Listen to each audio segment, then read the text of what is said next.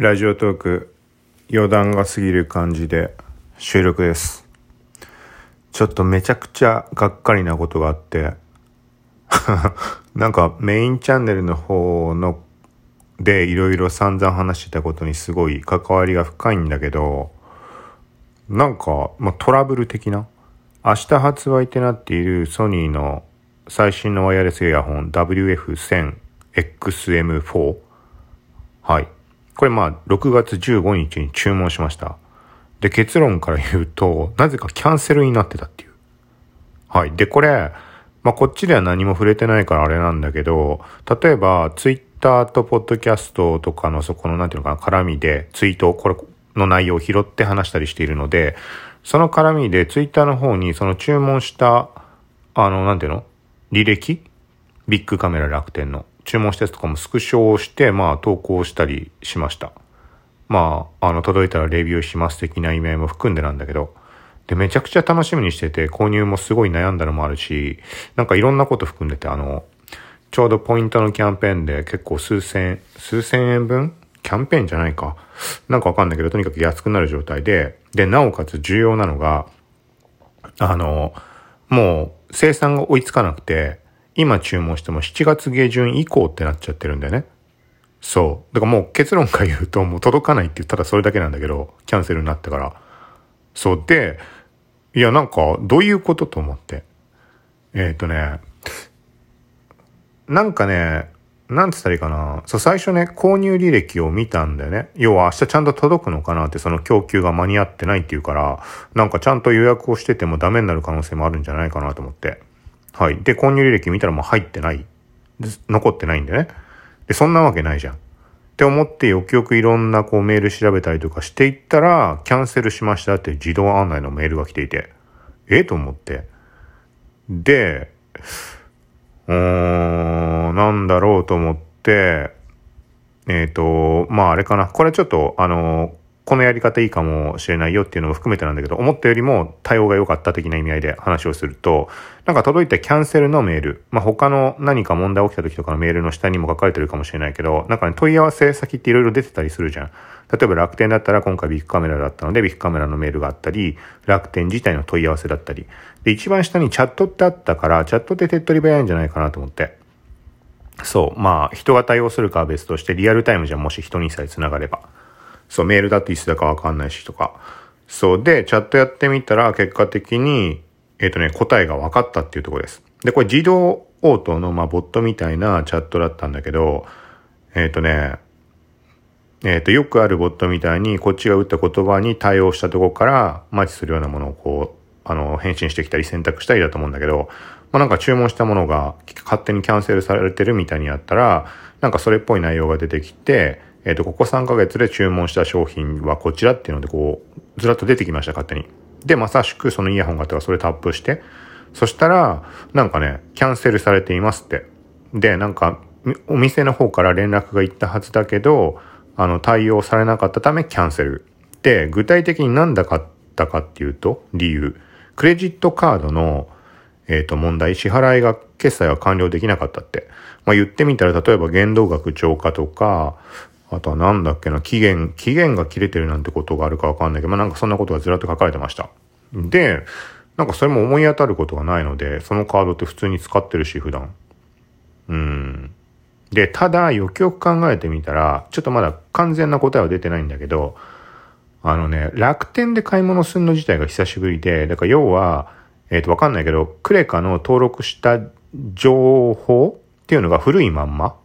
なのかな、みたいな。えっ、と、これ詳しくないかわかんないけど、例えばさ、クレカとかって、登録して更新月が来た時点で、なんていうの、そのシ、ョップ側で勝手にこう更新されるものと、されないもの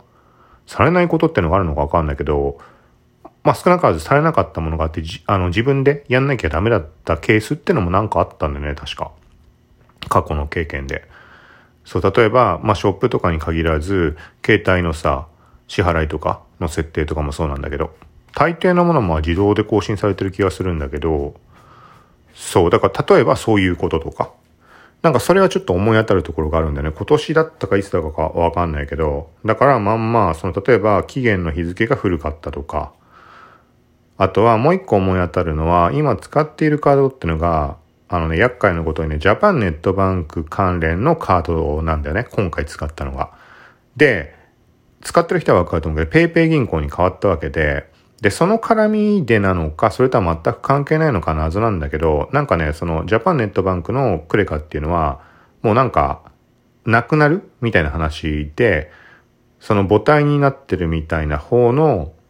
会社のカードに切り替えになるみたいな話になってました。なんかその切り替えの申請をしないともう最終で使ってる時点のカードの期限でもうそこで終わりになってしまう。もし切り替えをしてくれれば、そっちの、まあ、母体になるものに切り替わって継続して使えますよって。でね、そんな細かいことさ調べないかわかんないんだけど、だからなんかね、カードのログイン画面というかその情報とか見るようなページクレカ側ね。そこを見に行った時にも2種類名前が出るんだよね。あのなんか、請求内容のとかかな、カードが。1個しか持ってないんだけど、要はさっき言ったみたいに、旧ジャパンネットバンクっていう名称のものと新しくなったもの。同じカード、同じカードって言い方おかしいな。同じ一つの、そのアカウントというか、ではあるにもかかわらず、その切り替えたとこがどう作用してるのかってよくわかんないけど、そうなんか二つ存在しちゃってるんだよね。だからなんかその絡みなのかなと思って、例えば極端な話をしたら、えっと、例えばさ、ジャパンネット銀行っていう名称が、えっと、ペイペイ銀行に変わったっていうのは、まあそのまますんなりいきそうなもんじゃん。もうみんなが同じ条件で変わってるわけだから。要はショップ側とか携帯の支払いの設定とかもさ、勝手に切り替わるんじゃないかって意味。で、対して、今言ったのって聞いてもらってわかるかもしれないけど、申し込みした人のみが継続して使えるってタイプなんだね。ってことは、旧ジャパンネットバンクの名称のままのクレジットカードだったとしたら、番号があってようがなんだろうが無効になっててもおかしくない。みたいなことなのかなって思って。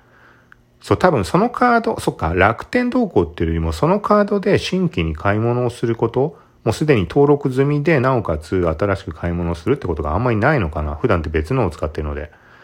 ちょっとポイントがどうこうとかそんな絡みがあったから、今回は、そう、その今言ってるカードを使ったんだけど、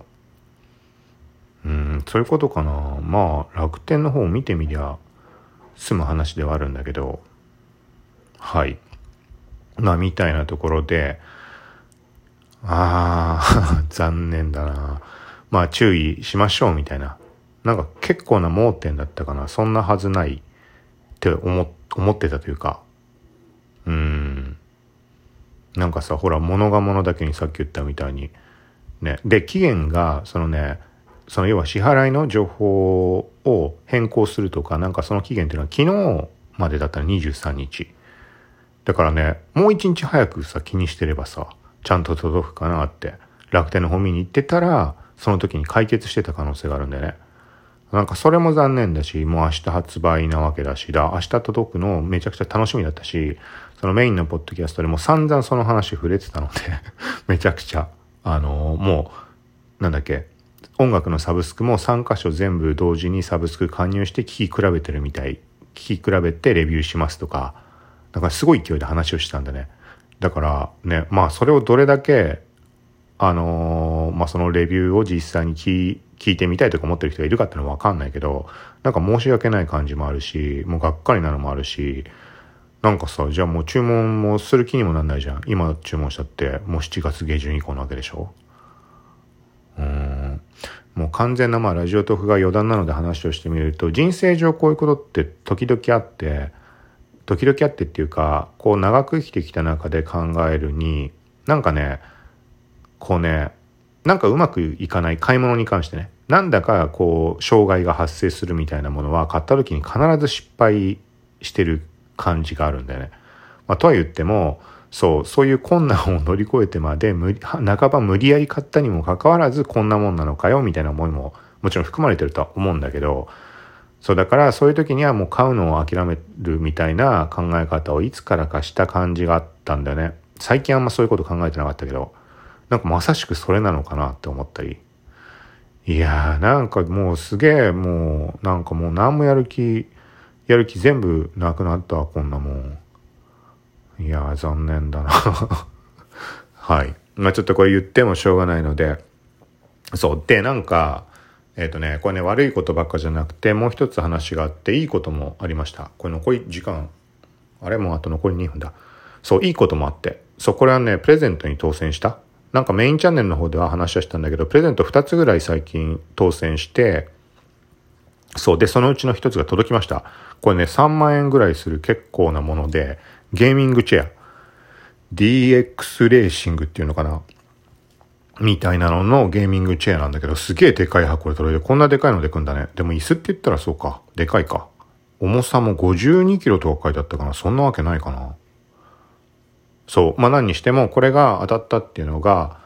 えっ、とね、バーチャル渋谷って言ってわかる人どのぐらいいるかわかんないけど、クラスターっていう VR バーチャル空間の中にスマホとかパソコンとかで、まあ遊びに行ける VR チャットとかみたいな。まあ要は連想する、してほしいのだと、自分がアバター、用意されてるものでもいいし、自分の好きなものも使えるけど、アバターになって街に遊びに行ったり、他の人が作ったゲームのワールドに行ったりとか。で、他の人と会話も多分音声、マイクも使えるかな。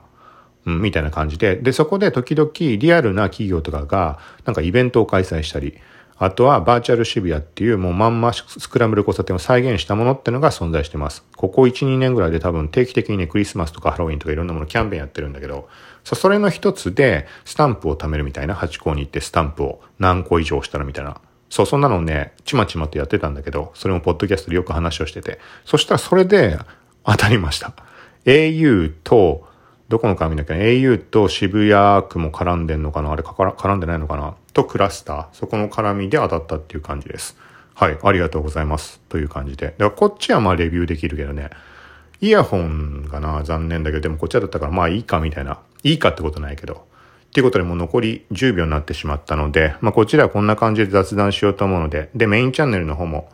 アップルの聞くまとめプラスっていうチャンネルから行ってもらうと聞けるのでよかったらお願いします。